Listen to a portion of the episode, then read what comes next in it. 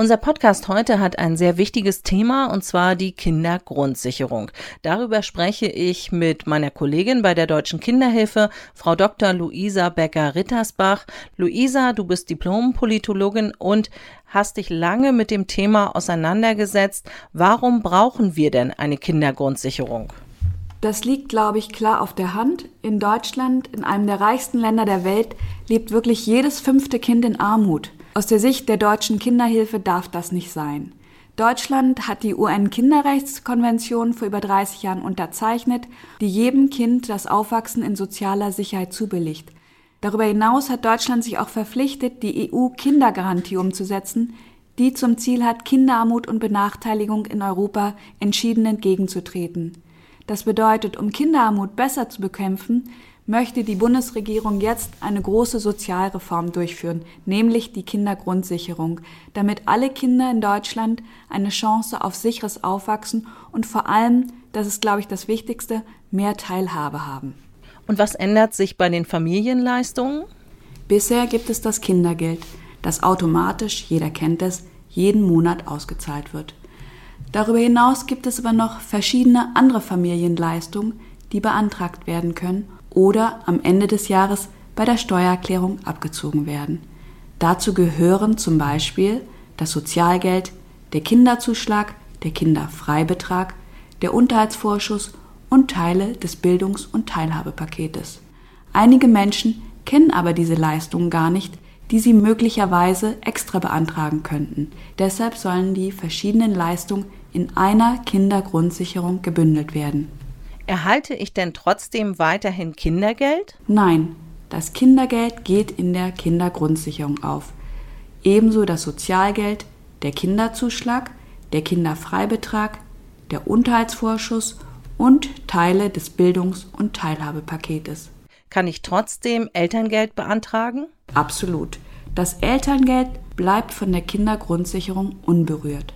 Erhält jeder die Kindergrundsicherung? Jeder, der Anspruch auf Kindergeld hat, erhält die Kindergrundsicherung. In der Regel bis zum 18. Lebensjahr. Junge Erwachsene in Ausbildung, also wenn sie studieren oder eine Ausbildung machen, erhalten den Mindestbetrag der Kindergrundsicherung bis zum 25. Lebensjahr. Wann kommt die Kindergrundsicherung genau?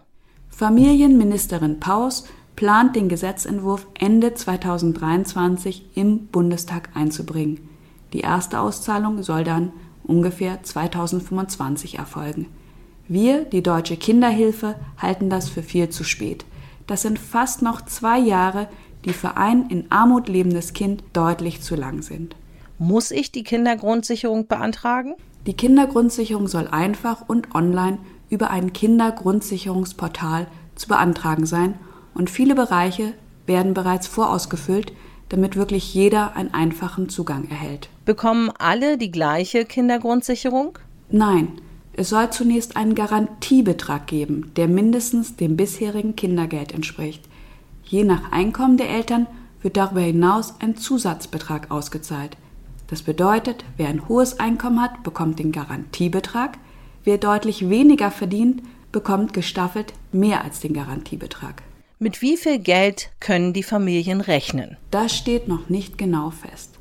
Der Garantiebetrag wird aber ungefähr dem jetzigen Kindergeld entsprechen, also ungefähr 250 Euro plus Inflationsausgleich maximal 290 Euro. Der Zusatzbetrag für Familien mit niedrigem Einkommen wird gestaffelt sein. Allerdings beträgt der Kinderzuschlag, den Familien mit niedrigem Einkommen bisher gesondert beantragen können, heute 250 Euro im Monat. Die Grünen sprachen im Wahlkampf von einem Zusatzbetrag von maximal 290 Euro.